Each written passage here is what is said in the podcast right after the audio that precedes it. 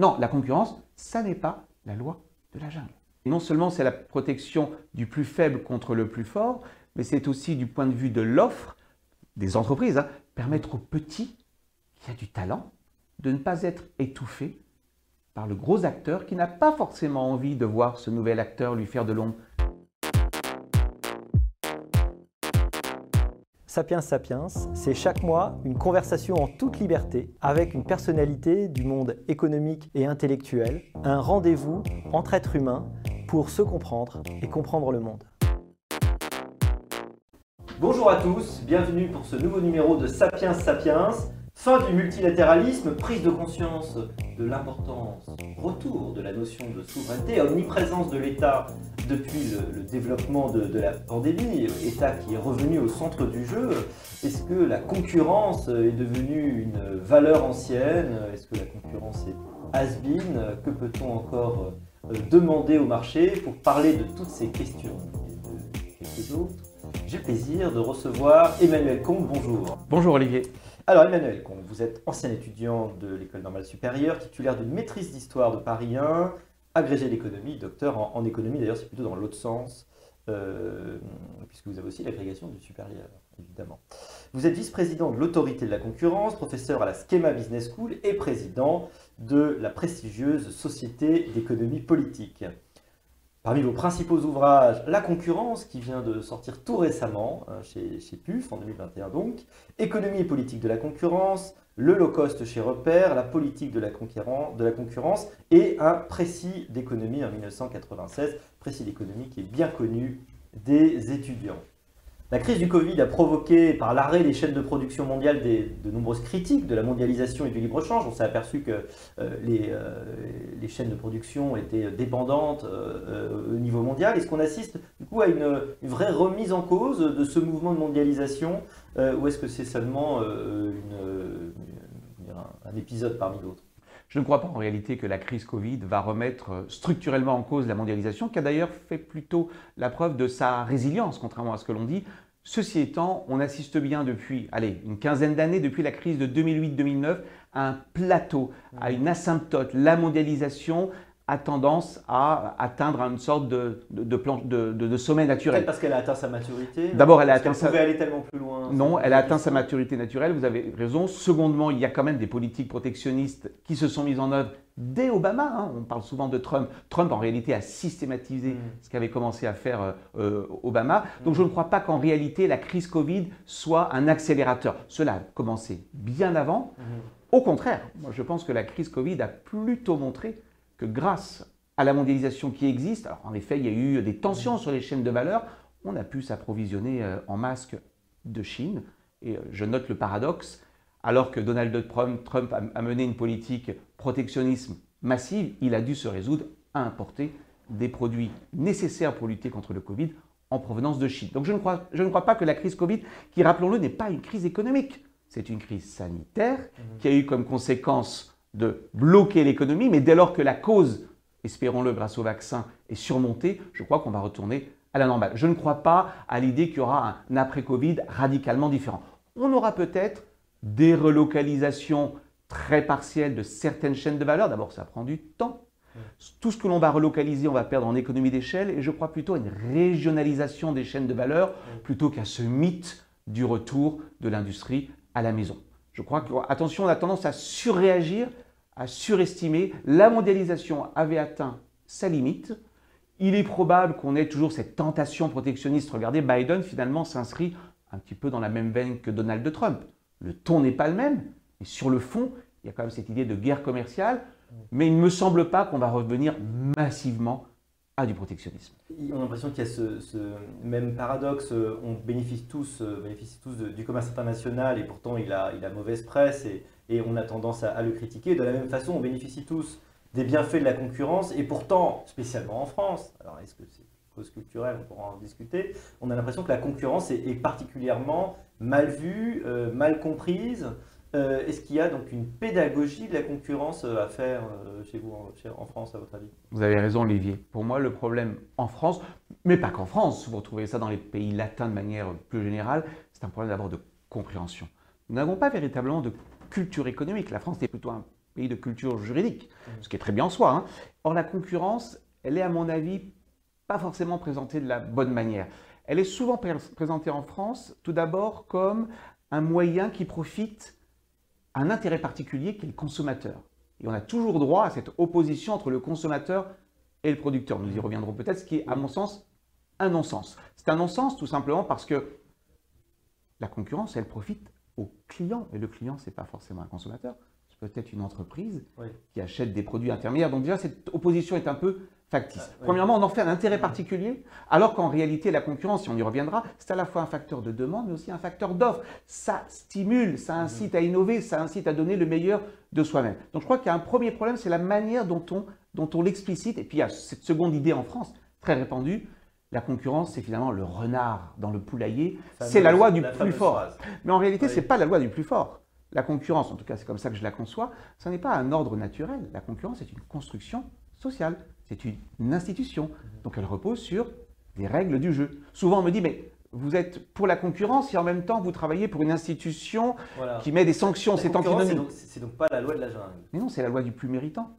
C'est la loi de celui qui, par ses propres mérites, a réussi à conquérir le marché. Hein, j'aime bien mm. cette métaphore sportive. Hein. Vous le savez, concurrence en anglais se dit competition. Mm. Ben, pardon, la compétition, le but est certes de tous partir au départ. Enfin, à l'arrivée, il y a quand même, j'espère, un gagnant. La concurrence n'est pas antinomique avec le monopole. Elle n'est pas antinomique avec le fait que j'ai une part de marché plus importante que l'autre. Simplement, j'ai conquis ma position par mes mérites. Ce qui revient à dire, mettons-nous dans un monde contrefactuel, que pour moi, en concurrence, il y a un certain nombre d'actions qui ne sont pas licites. Donc je ne fais pas distinction entre concurrence et ordre. La concurrence suppose des règles, un arbitre, appelez-le comme vous voulez, un gendarme qui sort le carton rouge lorsque cela est nécessaire. Et tant qu'on n'aura pas expliqué que la concurrence, c'est pas le renard dans le poulailler qui fait ce qu'il veut, en effet, on aura cette image, à mon avis, erronée. La concurrence, c'est la loi du plus fort. Non, c'est la loi de celui qui mérite le plus. Et d'ailleurs, on emploie souvent cette expression, y compris en droit. C'est assez intéressant. En droit de la concurrence, il y a un concept qui est le concept de competition on the merits, sur les mérites. Tu as des produits meilleurs que moi, tu es plus réactif, tu as innové. Comment te reprocher d'être le leader du marché? Par contre, si tu es leader du marché, si tu es leader du marché, tu es en position dominante, mmh. il y a un certain nombre d'actions que tu dois t'interdire. Donc vous voyez, c'est très subtil à expliquer, mmh. car ce n'est pas l'action en tant que telle qui est illicite, c'est mmh. l'action compte tenu du contexte. Prenons un exemple pour être très concret. Vous décidez de faire des ventiliers, vous vendez deux produits en même temps. On voit ça tous les jours. Quand vous achetez un sandwich, on vous vend le mm. sandwich, le beurre et le jambon. Ce n'est pas illicite, mm. parce que vous avez le choix de la boulangerie. Par contre, quand vous êtes un opérateur dominant sur un marché A et que vous dites au client, tu n'as pas le choix, puisque de toute façon, je suis le seul à vendre A. Mm. Si tu veux A, il faudra que tu achètes aussi mon produit B. Or, sur le marché du produit B, il y a de la concurrence. Ce comportement devient illicite. Donc, tant qu'on n'expliquera pas que la concurrence, ça marche avec des institutions qui la régulent, qui mettent des sanctions, alors on aura toujours cette image un peu d'épinal, qui est que la concurrence, c'est finalement la loi de la jungle. Mhm. Non, la concurrence, ça n'est pas la loi de la jungle. On a l'impression que c'est justement, euh, à vous entendre, la protection des plus faibles contre les plus forts. Mais bien sûr. Mais j'irai même plus loin, Olivier. Non seulement c'est la protection du plus faible contre le plus fort, mais c'est aussi du point de vue de l'offre des entreprises, hein, permettre aux petits qui a du talent de ne pas être étouffé par le gros acteur qui n'a pas forcément envie de voir ce nouvel acteur lui faire de l'ombre. Comment est-ce que ça s'appelle en droit Je suis un acteur dominant, je vois un petit qui arrive, je vais abuser de ma position dominante. C'est pour ça que vous voyez, pour moi, lutter contre les abus de position dominante, ce n'est pas une histoire de consumérisme, c'est permettre aux nouveaux entrants, c'est permettre à ceux qui ont du talent, c'est permettre à ceux qui n'existent pas et qui veulent croître demain d'exister. Prenons un exemple très concret. Hein, vous lancez, je ne sais pas, euh, une auto-école en ligne. pour prendre un exemple très clair. vous voyez bien que les auto-écoles en ligne, c'est assez disruptif par rapport aux auto-écoles en euh, physique. Mmh. Les deux ont leur place. Il ne s'agit pas d'opposer les deux modèles. Bien, on voit bien qu'en réalité, permettre à ce modèle d'exister, c'est permettre à des nouveaux entrants de proposer des choses différentes. Je ne dis pas que c'est mieux, je dis que c'est différent. Intéressant. La concurrence, n'est pas qu'une histoire de prix. Là aussi, je pense que le, prisme du prix, du pouvoir d'achat, pour moi, c'est anxiogène. C'est ce le consommateur. Oui, mais c'est anxiogène. Mm. C'est anxiogène parce que très vite, on va vous dire Ah, voilà, vous défendez la concurrence. vous êtes en fait l'avocat des consommateurs. Mmh. Et vous oubliez qui? Vous oubliez le producteur et vous oubliez le salarié. Non, non. Car en réalité, la concurrence, c'est ce qui fait qu'une entreprise est efficace. Si elle est efficace, elle fait des gains de productivité, elle baisse ses prix et elle embauche. On s'aperçoit qu'en réalité, la concurrence est plutôt l'allié de l'emploi. Elle est plutôt l'allié de l'innovation. Ce qui ne veut pas dire, on va peut-être y revenir, que la concurrence ne pose pas problème sur le marché du travail s'il n'y a pas de système de flexi-sécurité. Donc moi, je, je pense qu'il faut sortir de cette espèce d'opposition. Vous aimez la concurrence, vous êtes du parti des consommateurs. Moi, monsieur, je suis du parti du producteur. On n'en sort pas. Je pense que c'est une erreur stratégique. Soyons très concrets. Vous voulez des champions en Europe? Les champions ne se décrètent pas. Vous savez, dans une compétition, on ne dit pas c'est toi qui vas gagner la course. Cours avec les autres peut-être, et j'espère que tu seras meilleur que les autres, et eh bien à la fin, tu gagneras. Hein, attention, picking the winner. On ne décrète pas qui va gagner. Mm. On met de la concurrence et on permet éventuellement à des petits de remporter la course. Tant qu'on n'aura pas cette vision très... J'exagère, je force un petit peu le trait, moi je, dirais presque que la concurrence est une forme de démocratie économique, mm. du point de vue des entreprises. C'est permettre à celui qui veut tenter sa chance dans le respect des règles de droit. Il est évident que si vous voulez être faire concurrence aux chauffeurs de taxi, il faut avoir son permis, un minimum de probité et j'espère euh, savoir lire un plan. Mm. Mais pardon, ce qui est anormal, ce ne sont pas les VTC en tant que tels, c'est le fait que nos chauffeurs de taxi ont dû payer si cher pour acquérir une licence. Comment justifier économiquement le fait qu'on doit payer une licence? Économiquement, c'est assez difficile à justifier. Donc vous voyez, la concurrence, pour moi, je la vois vraiment comme cette capacité, pour ceux qui n'existent pas, pour ceux qui veulent tenter leur chance, de rentrer sur le marché en respectant des règles nécessaires. Mmh. Toute la question, et c'est là que la politique de concurrence devient, c'est pas que de la concurrence, c'est aussi de la politique. Toute la question, c'est où est-ce que je mets le curseur entre les bonnes règles, qui sont nécessaires, et des règles qui en réalité avantagent qui? Les insiders. On dit souvent en France, il y a trop de règles. Et pardon, trop de règles. Il y a un gain pour l'insider, car l'insider maîtrise la complexité juridique il peut jouer avec les règles. Donc vous voyez, le sujet, ce n'est pas la concurrence, pas de règles, versus mmh. l'interventionniste des règles, c'est quelles sont les bonnes règles. Elles sont très simples. Sécurité, qualité, diplôme. Mais de grâce, ne régulons pas l'accès au marché par des règles quantitatives. Moi, je ne, comprends pas la justification typiquement d'un numerus clausus. Mmh. Je peux comprendre qu'on mette des règles de sécurité. Heureusement. On parlait toujours des taxis, par exemple. ou d'autres secteurs, ou d'autres secteurs. Le malthusianisme en économie est difficile à justifier pour un économiste. Il y a un mot que vous avez suggéré, vous ne l'avez pas encore dit, mais c'est le mot de rente. Hein. Alors c'est intéressant. De toute évidence, et là pour, euh, pour briser justement des rentes qui... Et, et, les règles vont parfois être utilisées par les acteurs pour se protéger, pour empêcher les nouveaux entrants. Et donc euh, la concurrence va aussi avoir ce, cette, euh, cette fonction d'essayer d'empêcher ces règles productrice de formes de monopole. Il est intéressant ce mot de rente parce qu'il illustre l'ambivalence de ce dont nous sommes en train de parler. La rente, elle n'est pas injustifiable. Quand j'ai innové, quand j'invente un produit, j'obtiens un brevet.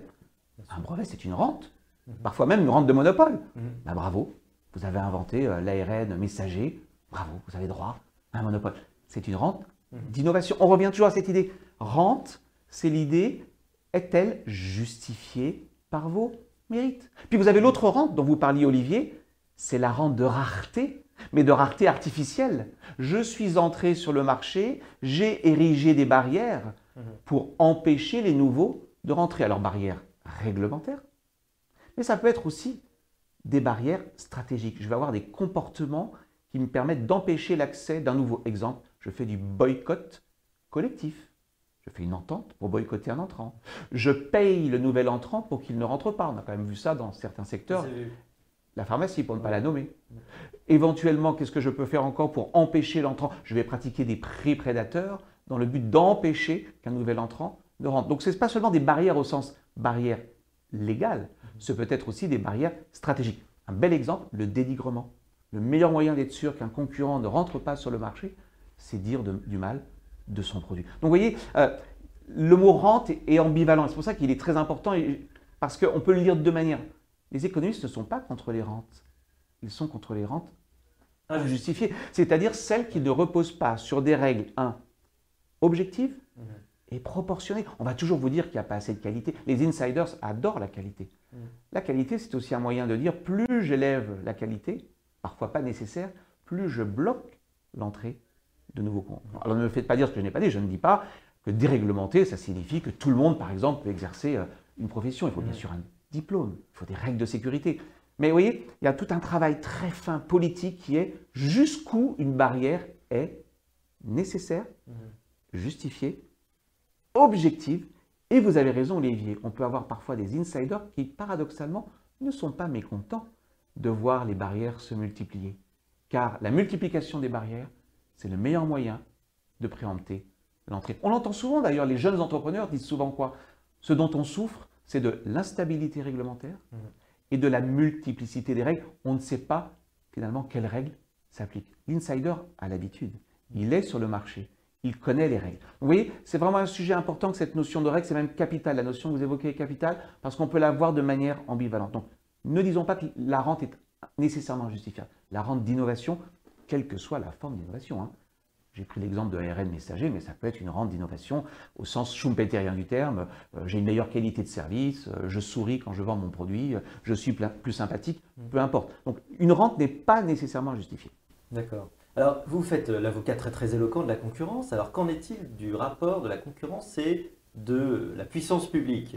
On sait qu'en France, quand on évoque l'idée de concurrence avec l'État quelque part, tout de suite il y a des réactions épidermiques, ça, ça procède euh, aussi de cette image finalement assez négative qu'on a en France d'une concurrence qui serait euh, euh, vous êtes déjà opposé contre ça, hein, à travers ce que vous venez de dire, hein, mais le moins-disant social, qui serait en fait une forme d'égoïsme au service de quelques acteurs contre d'autres. Donc vous avez montré qu'il y, a en réalité une convergence des, intérêts. Alors pourquoi on a une image si négative de la concurrence?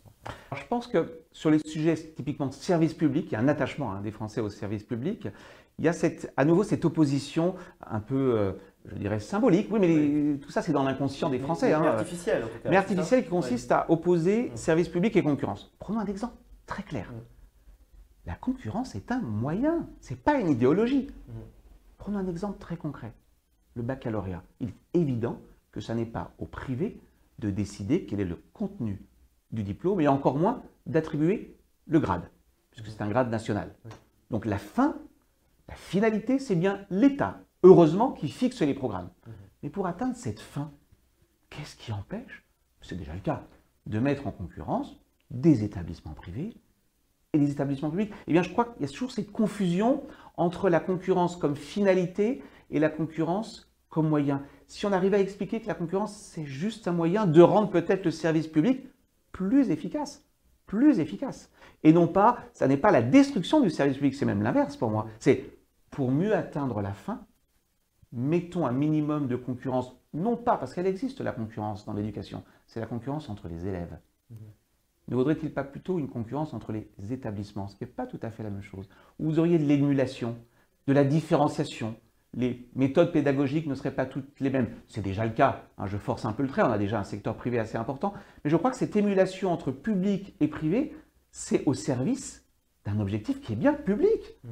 Vous voyez? Donc je crois qu'il y a toujours cette confusion-là euh, en France. Et puis je reviens à mon, point de tout à l'heure, je pense qu'en France, il y a malheureusement, mais je me répète un petit peu, cette confusion entre la concurrence qui est que du côté du consommateur face aux salariés. Non, la concurrence n'est pas l'ennemi non seulement de l'emploi, mais même du moins-disant. Ça n'est pas nécessairement, euh, euh, ça n'induit pas nécessairement du moins-disant social. Pour moi, ce sont deux sphères séparées. Vous pouvez avoir de la concurrence avec du mieux disant social. Regardez les pays nordiques. Ah, pardon, les pays nordiques, j'ai envie de dire, c'est le meilleur des deux mondes. Hein. Vous avez de la concurrence sur le marché des produits, on va dire c'est le modèle à l'américaine. Hein. Vous avez en effet des entreprises qui disparaissent. Vous savez ce qui est grave, c'est pas de perdre son emploi, c'est de ne pas en retrouver un. Et puis vous avez le meilleur de ce que l'on fait en Europe, c'est-à-dire le système de flexi-sécurité. Donc à nouveau, cette opposition un peu factice entre s'il y a de la concurrence, il y aura moins de social. Non, on peut avoir plus de social et plus de concurrence. Ça, ce n'est pas la responsabilité de la concurrence, c'est la responsabilité du politique. Mhm. Vous voyez? Donc attention, mais tout ça relève un petit peu de l'inconscient on revient toujours au sujet de départ. La France n'a pas véritablement, nous n'avons pas véritablement de culture économique. Je ne jette pas la pierre, hein, nul n'est parfait, mais je pense qu'on souffre beaucoup de, cette, de, ce manque de culture économique par rapport à d'autres pays, pas seulement américains. Hein. Vous regardez même en Europe, la place de la science économique dans le raisonnement est beaucoup plus, euh, beaucoup plus étayée. Il y a quand même cet attachement très fort en France au service public. Prenez le train. Il ne s'agit pas de remettre en cause des obligations de service public. Bah, heureusement qu'on a des trains régionaux qui ont des obligations d'horaire, des obligations. Mais qu'est-ce qui empêche Qu'est-ce qui empêche qu'entre Paris et Lyon, vous ayez par exemple la SNCF, mais également d'autres opérateurs Vous le savez d'ailleurs, le, le sujet est sur la table puisque le secteur est ouvert à la concurrence depuis le 1er janvier 2021, euh, si je ne dis pas de, bêtises. Donc voilà, mais c'est très compliqué à porter pour le politique. Vous imaginez pour un décideur politique expliquer que la concurrence n'est pas antinomique avec le service public, c'est assez subtil. Sans mmh. compter, sans compter que pour un décideur politique, porter la concurrence, c'est vraiment de l'éthique de conviction. Puisque finalement, vous allez rendre service à ceux qui n'existent pas, ceux qui ne sont pas encore là, puisqu'ils ne sont pas rentrés sur le marché. Mmh. Et vous allez en réalité vous mettre à dos ceux qui sont, qui sont déjà. Rationnellement, si vous êtes un homme politique rationnel, et comment ne le serait-on pas mmh. bah, Vous avez un biais. D'où la politique dévoyée, euh, c'est bien le capitalisme de connivence, l'édification de rentes indues. Exactement. Moi, je crois beaucoup à cette, à cette, opposition entre le capitalisme concurrentiel, qui est un capitalisme démocratique, mmh. et le capitalisme de, de, de connivence. Mais oui, c'est important cette idée que pour le politique, c'est pas forcément rentable de mener des politiques pour concurrentielles. Mm. Est-ce que ça veut dire pour autant que ça n'existe jamais? Moi, je suis surpris. On dit souvent la France est un pays qui n'aime pas la concurrence. Dont acte, Olivier. Moi, je constate quand même que depuis 2001, depuis 20 ans, il y a eu des belles réformes concurrentielles. Et ce qui est assez intéressant pour moi. De la concurrence. Et la création de l'autorité de la concurrence. Mais ce qui, est, ce qui est assez incroyable, c'est que ces réformes, on a l'impression qu'elles surgissent très rapidement et ensuite on, repart dans une sorte de mouvement. Regardons ce qui s'est passé.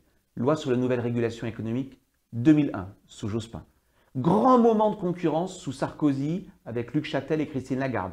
La loi LME, la portabilité du numéro de téléphone portable. Grande réforme concurrentielle. pas, facile à obtenir. Exactement. 2012, troisième truc incroyable. L'entrée d'un quatrième, opérateur dans la téléphonie mobile, dont Arnaud Montebourg avait dit c'est la plus grande décision en faveur des consommateurs qu'a pris Nicolas Sarkozy. C'est assez amusant. Gagner le plus de pouvoir d'achat aux consommateurs. Vous remarquerez que la droite n'a jamais osé euh, défendre cette mesure-là. C'est une mesure qu'elle a fait en catimini sans jamais le revendiquer. Il y a un peu une honte de mener des réformes pro-concurrentielles. Et puis il y a eu le moment Emmanuel Macron en 2015 avec la loi sur euh, la, loi du 4 août, hein, notamment les bus Macron, la réforme des notaires.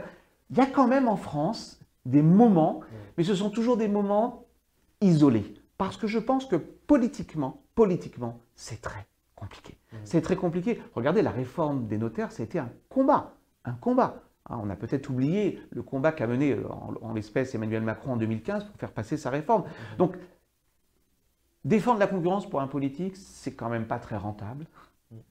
C'est s'exposer à beaucoup de coûts, COUP, S, pour un gain finalement assez limité. Et néanmoins, et néanmoins, on n'a pas encore parlé ensemble, moi je reste convaincu que la concurrence, c'est un ingrédient de croissance. Mmh. Je ne dis pas que c'est l'alpha et l'oméga. Hein, je ne suis pas prostré devant la concurrence telle une idéologie. Mais un monde de croissance sans concurrence, très honnêtement, j'en connais pas. Alors justement, on va en parler, mais effectivement, vous mettez le doigt sur le fait qu'en France, on confond beaucoup fonction publique et service public.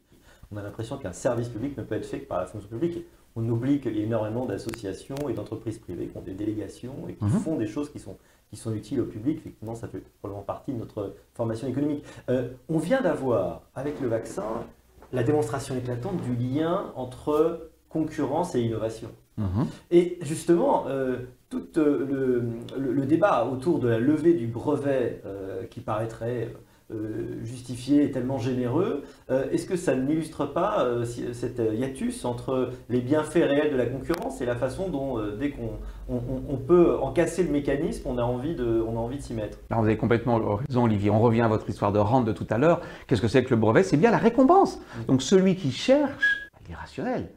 Il n'est pas altruiste. Hein.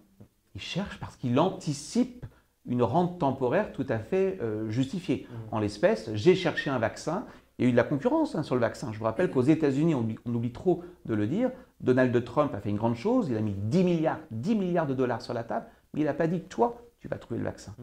Il a donné de l'argent à 7 laboratoires. Donc une concurrence acharnée. À la fin, vous avez votre monopole temporaire. Bah, c'est un peu délicat de vous dire une fois que vous avez gagné la course, bah, finalement, on t'enlève la médaille. Attention à l'effet désincitatif que vous envoyez sur les innovations Donc premièrement, on ne peut pas vouloir la concurrence et contester son résultat. C'est comme si vous disiez à un coureur, cours, mais si tu gagnes la course ou si tu vas trop vite, mais écoute, je t'enlèverai ton trophée. Non, le résultat de la concurrence, c'est le monopole. Revenons à notre histoire de rente, c'est la rente d'innovation. L'enlever, c'est courir le risque pour des médicaments futurs, pour des thérapies futures, notamment en matière de cancer. Bah, les entreprises se disent, attends, soit j'invente quelque chose d'extraordinaire et on va me l'enlever, mais quelle est mon incitation à le faire? Soit alors je vais faire des innovations incrémentales, je vais améliorer euh, le médicament. Qui plus est, j'insiste beaucoup sur un point, enlever un brevet, pour moi, ça n'est pas injustifiable. Dans des cas très particuliers, moi, je suis très favorable à ce qu'on appelle les accords TRIPS de l'OMC qui disent en cas d'urgence sanitaire, on peut lever un brevet. Ça a été fait d'ailleurs en 2000, je crois, en Afrique du Sud, menace de l'Afrique du Sud, à propos des trithérapies en matière de sida. Le mécanisme existe. Mais quel était le problème Le problème, c'était des prix trop élevés. Mm.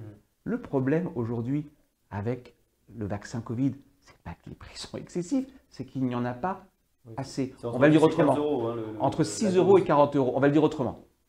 Levez les brevets. Vous n'aurez toujours pas plus de vaccins. Mm. Votre problème n'est pas le prix. Votre problème est la quantité. Alors, bah, qu'est-ce que je propose? Qu'est-ce que les économistes proposent? Je n'ai pas d'opinion personnelle arrêtée sur la question, mais je crois que c'est toujours intéressant d'écouter les prix Nobel. Michael Kramer nous dit, donc prix Nobel d'économie 2020, nous n'avons pas accès de vaccins. Bah, l'enjeu, ce n'est pas d'enlever les brevets, c'est de financer des capacités de production supplémentaires. Alors vous dire, mais pourquoi le privé ne le fait pas? Là, on voit bien ce que c'est qu'une défaillance de marché. Il n'a mmh. pas forcément une incitation à le faire. Et donc, c'est le rôle des États. Augmentons les capacités de production, finançons-les, mais ne remettons pas en cause le brevet. Sinon, vous risquez d'avoir un effet à long terme complètement désincitatif.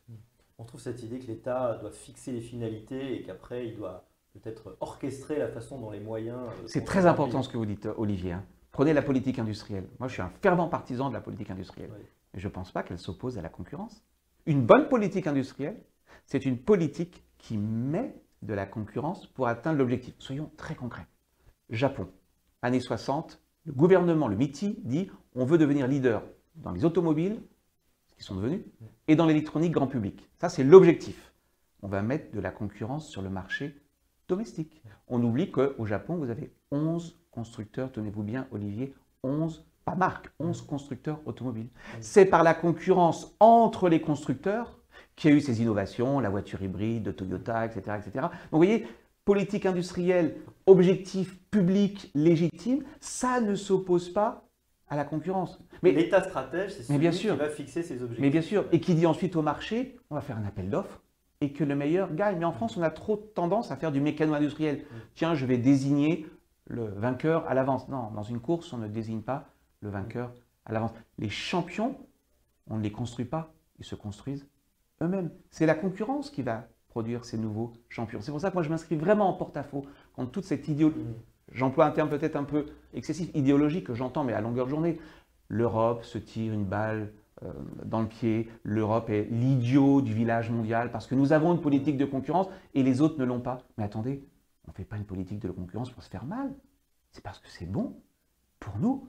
Parce que jusqu'à preuve du contraire, la concurrence est plutôt un aiguillon pour la compétitivité, c'est plutôt un aiguillon pour la productivité, c'est plutôt un aiguillon pour euh, l'innovation. Premièrement. Secondement, la politique de concurrence européenne, elle ne lutte pas contre les entreprises européennes, elle lutte contre les entreprises d'où qu'elles viennent, d'où qu'elles viennent, qui mettent en œuvre des pratiques anticoncurrentielles. On est bien content, me semble-t-il, d'avoir la politique de concurrence en Europe pour lutter contre les abus supposés de, Google. Mmh. Donc vous voyez, attention à cette opposition avec cette idée que la concurrence, vouloir la concurrence pour soi-même alors que les autres ne la veulent pas, c'est se faire mal. Je constate au passage que les États-Unis sont quand même dans un discours complètement inverse hein, depuis 3-4 ans en disant pourquoi avons-nous renoncé à la concurrence depuis 20 ans? Je vous renvoie au bouquin de Philippon, etc. Où on vous dit ben, si on avait eu un petit peu d'antitrust, on n'aurait peut-être pas dans tous les domaines, pas que dans les GAFA, hein. vous regardez euh, l'aérien, euh, vous regardez la téléphonie mobile, mmh. on n'aurait pas ces mastodontes et ces marges très élevées. Donc la concurrence, ce n'est pas mauvais pour soi-même, ce n'est pas se faire mal, c'est un atout. Alors je ne suis pas idéologue, je ne dis pas qu'il faut que de la concurrence. Mmh. Moi je suis pour la politique industrielle, je suis pour l'innovation, bien entendu. Mais en Europe, c'est trop souvent le discours, vous voulez de la politique industrielle commençons par mettre en sommeil la politique concurrente. Non, il faut marcher sur ces deux jambes. On a besoin de la concurrence et on a besoin d'un État stratège qui fixe les objectifs, qui fixe les priorités. Oui, on veut des semi-conducteurs, pourquoi pas? Fixons le cas, mettons l'argent, mais attention, mettons de la concurrence sur le marché. Alors, la concurrence, c'est la concurrence entre les entreprises, mais c'est aussi la concurrence entre les pays, justement. On a l'impression, comme euh, on l'a dit au tout début, hein, qu'on arrive à un vrai plateau, en effet, euh, à en tout cas une forme de fin du multilatéralisme ou de remise en question du multilatéralisme. Alors, est-ce que le protectionnisme est toujours injustifié? Est-ce qu'il n'est pas euh, finalement une façon aussi pour les États d'entrer en concurrence? Ou alors, quelles sont les bonnes façons, pour le dire autrement, pour les États d'entrer en concurrence? Alors déjà, une première remarque, on entend parfois, pour rester sur notre euh, discussion, sur cette vision un petit peu subliminale de la concurrence, on dit la concurrence est déloyale parce que le Vietnam a des coûts de production plus bas que nous, mhm. dont acte. Mais pardon, euh, ça s'appelle un avantage comparatif. Ce que je veux dire par là, si on reproche au Vietnam de produire moins cher, le Vietnam peut à juste titre nous reprocher d'avoir, je ne sais pas, euh, des talents pour la production de fromage ou bien pour la production de produits de luxe. Attention à ne pas considérer que toute différence, toute différence mm. Est, anti, anticoncurrentielle. Parce que sinon, si la concurrence c'est tous les mêmes, bah, pardon, dans une course, si, peu de concurrence. Bah, si tout le monde court à la même vitesse, mm. tout le monde court à la même vitesse, pardon, à la fin. Donc déjà cette idée qui est de dire on est différent. Non, on revient toujours à notre même sujet.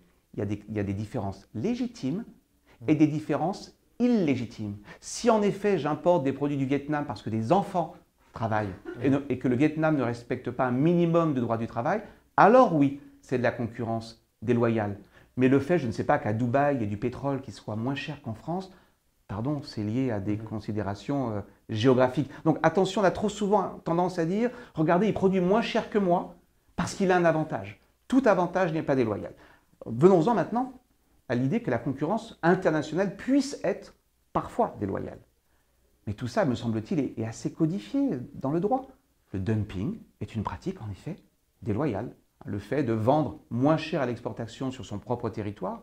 Les subventions publiques peuvent être un moyen déloyal de conquérir des marchés. Eh bien, il est normal, normal dans ce cas-là, de se protéger. Mais pardon, tout cela est prévu. Ça s'appelle la politique de défense commerciale. Le problème, c'est qu'en Europe, on ne l'a pas utilisé pendant trop longtemps. Pendant trop longtemps, pour le coup, on a été un peu naïf on a été un peu naïf, on n'a pas utilisé des instruments anti-dumping, anti-subvention. J'ai quand même le sentiment que depuis euh, notamment l'arrivée de Thierry Breton, il y a un vrai changement de ton, puisque vous avez vu, l'Europe a décidé maintenant d'avoir une politique commerciale assez agressive. Mais c'est du protectionnisme chirurgical. Mhm. Moi, je ne suis pas contre le protectionnisme, et les économistes en général. Le protectionnisme, ça se justifie quand je suis victime de, de concurrence déloyale. Enfin, ce n'est pas sur tous les marchés.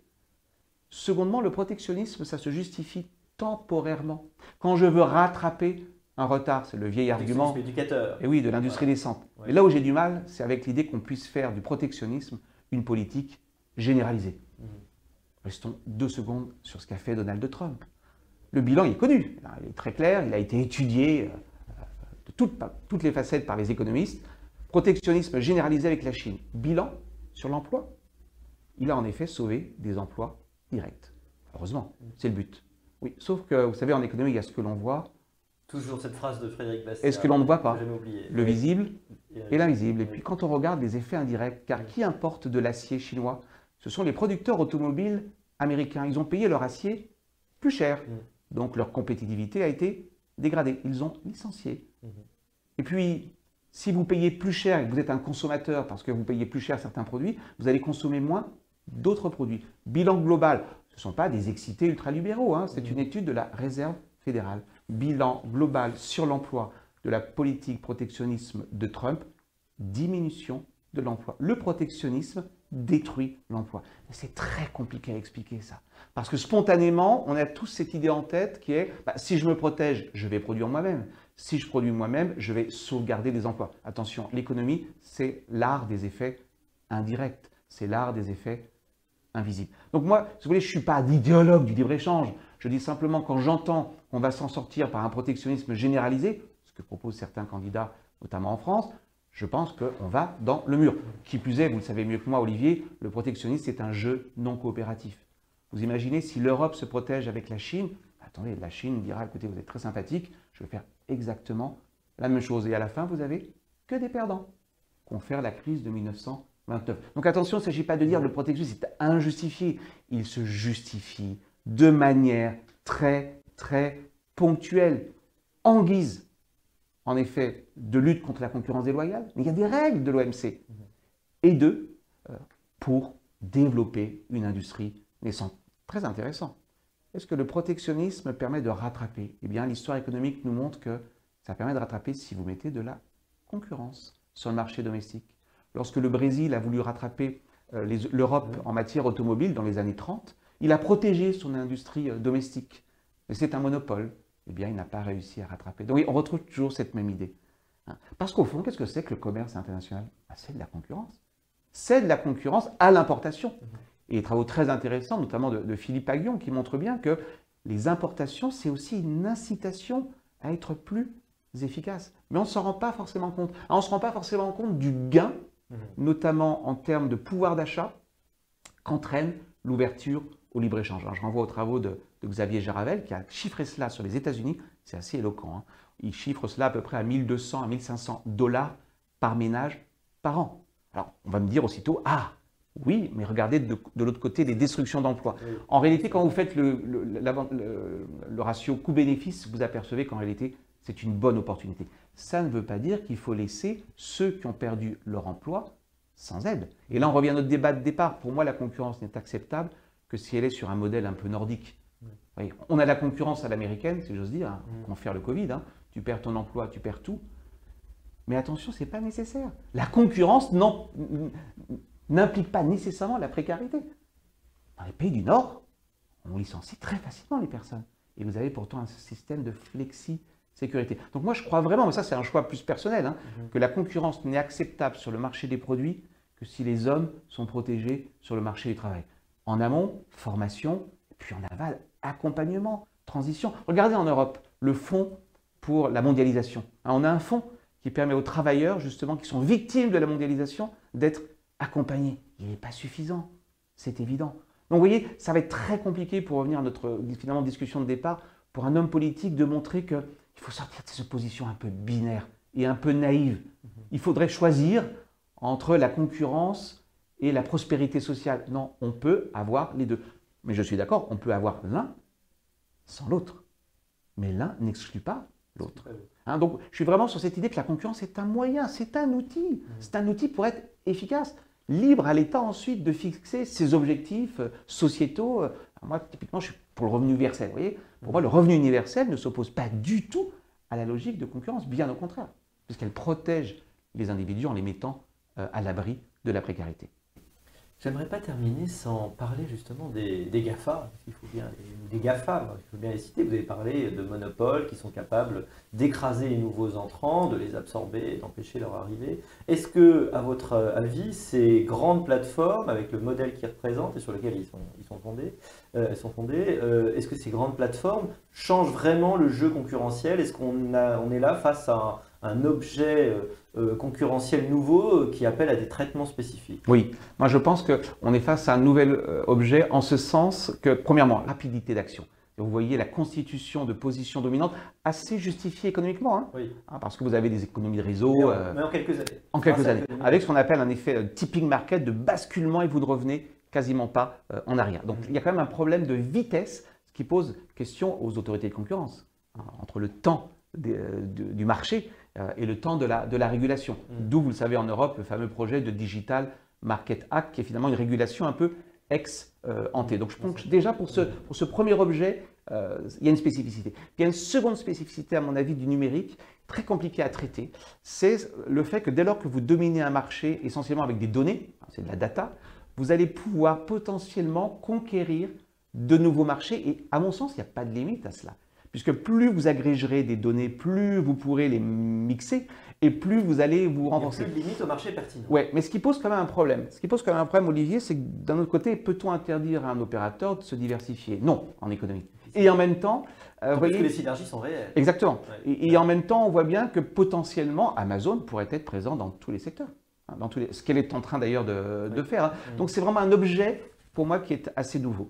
Et quelle va être finalement euh, la bonne manière de le traiter? De toute façon, c'est un univers de duopole, de monopole. Mmh. C'est est-ce que le marché reste toujours ouvert, contestable? Donc en fait, c'est toute la question de la portabilité, portabilité des données, interopérabilité, éviter qu'on devienne sur des écosystèmes fermés. Hein, vous avez choisi mon, mon, système d'exploitation, vous l'avez bien choisi, hein, je n'étais mmh. pas le seul. Donc mmh. ex ante, vous aviez le choix. Mais maintenant, vous êtes dans mon univers, c'est moi qui vais devenir l'arbitre Il y, a, plein de façons, vous savez, de faire des barrières à l'entrée, à l'entrée de nouveaux acteurs et à la sortie des clients. Mais ça, c'est le rôle 1 de la politique de concurrence et pas seulement de la politique de concurrence. C'est pour ça que moi, je crois beaucoup que le Digital Market Act, ce n'est pas un substitut de la politique de concurrence. C'est un complément. Hein. Il faut réguler les gatekeepers en leur disant il y a des choses que vous ne devez pas faire. Le self-preferencing. Hein. On ne peut pas être des deux côtés. On ne peut pas dire d'un côté, écoutez, vous allez vendre vos produits sur ma plateforme, et puis si je m'aperçois que vos produits, finalement, ils marchent bien, bah, je vais lancer sous ma marque propre mon propre produit. il, faut, il faut choisir. On ne peut pas avantager ces produits par rapport à ceux des autres. Donc vous voyez, je pense que quand même les GAFA posent des questions nouvelles. Ceci étant, les pratiques telles qu'on les observe aujourd'hui, elles sont relativement classiques. C'est je suis dominant sur un marché, et je le répète, j'ai le droit d'être dominant. Personne ne reproche à Google d'être dominant sur le moteur de recherche. Pour autant, avec cette dominance, c'est ce que je ne mets pas en, place un certain nombre de pratiques abusives. Alors ça peut être des abus d'éviction, je vais essayer d'empêcher les nouveaux concurrents de rentrer, ou bien des abus d'exploitation. Je vais avoir des règles du jeu qui ne sont pas toujours euh, très claires, je vais référencer, déréférencer. Donc cette idée que je, me transforme un petit peu en acteur privé de mon propre écosystème. Donc oui, pour répondre clairement à votre question, je pense que les GAFAM posent des problèmes spécifiques, ce qui ne veut pas dire qu'on ne peut pas les traiter par la politique de concurrence. Ça veut simplement dire que la politique de concurrence ne peut pas tout traiter. Alors pour terminer, je pose cette question traditionnelle maintenant chez Sapiens Sapiens, qui est comment choisit-on d'être enseignant et de s'intéresser à cette question particulière de la concurrence? Bon, je m'étale sur le, sur le divan. Ça doit être, ça doit être, ça doit être analytique. Euh, alors l'économie, d'abord, je l'ai découvert assez tardivement puisque je faisais de, de l'histoire. Ce que j'aime dans l'économie, euh, au-delà de la concurrence, c'est la subtilité euh, des raisonnements. Et je crois beaucoup à cette phrase de Bastia, l'économie c'est l'art de voir ce que personne ne voit. Donc rien n'est intuitif. Il n'y a rien de plus, je dirais, de plus subtil que le raisonnement économique. Alors qu'on a tous l'impression en France. Hein, la première impression est souvent trompeuse. Ah bien sûr, il y, a il y a 67 millions d'experts en économie en France. hein. Alors que l'économie, c'est comme la médecine, hein, ça s'apprend, il y a des mmh. réflexes, il y a des raisonnements. Ça, c'est mon, mon, appétence pour le, la science sociale qu'est l'économie, qui est tout à fait fascinante. Alors, mon appétence pour la concurrence, c'est que moi, je reste persuadé, alors peut-être si j'ai un grand naïf, que la concurrence, c'est plutôt une valeur de gauche, c'est plutôt une valeur, j'exagère un peu presque, anarchiste. C'est l'idée que celui qui n'a rien, celui qui veut tenter sa chance, a le droit de tenter sa chance. Donc il y a ce mmh. côté très finalement ouvert sur le monde. Valeur de progrès. Valeur de progrès. Valeur de progrès. Et je constate d'ailleurs que les grands libéraux, euh, hein, en France notamment Frédéric Bastiat, ont grandement, ont grandement contribué justement à cette idée de, liberté économique. Donc je crois qu'il y a quand même cette impétence pour la concurrence, c'est foncièrement mm. la démocratie économique. Mais je le répète, démocratie économique à condition qu'en amont, on ait donné les capacités, les capacités aux individus. Donc un État très interventionniste qui finance l'éducation. Je n'ai pas de problème avec ça. Hein. Euh, ça peut être l'éducation privée ou publique, peu importe. Hein. Mm. Et puis un État qui accompagne les individus.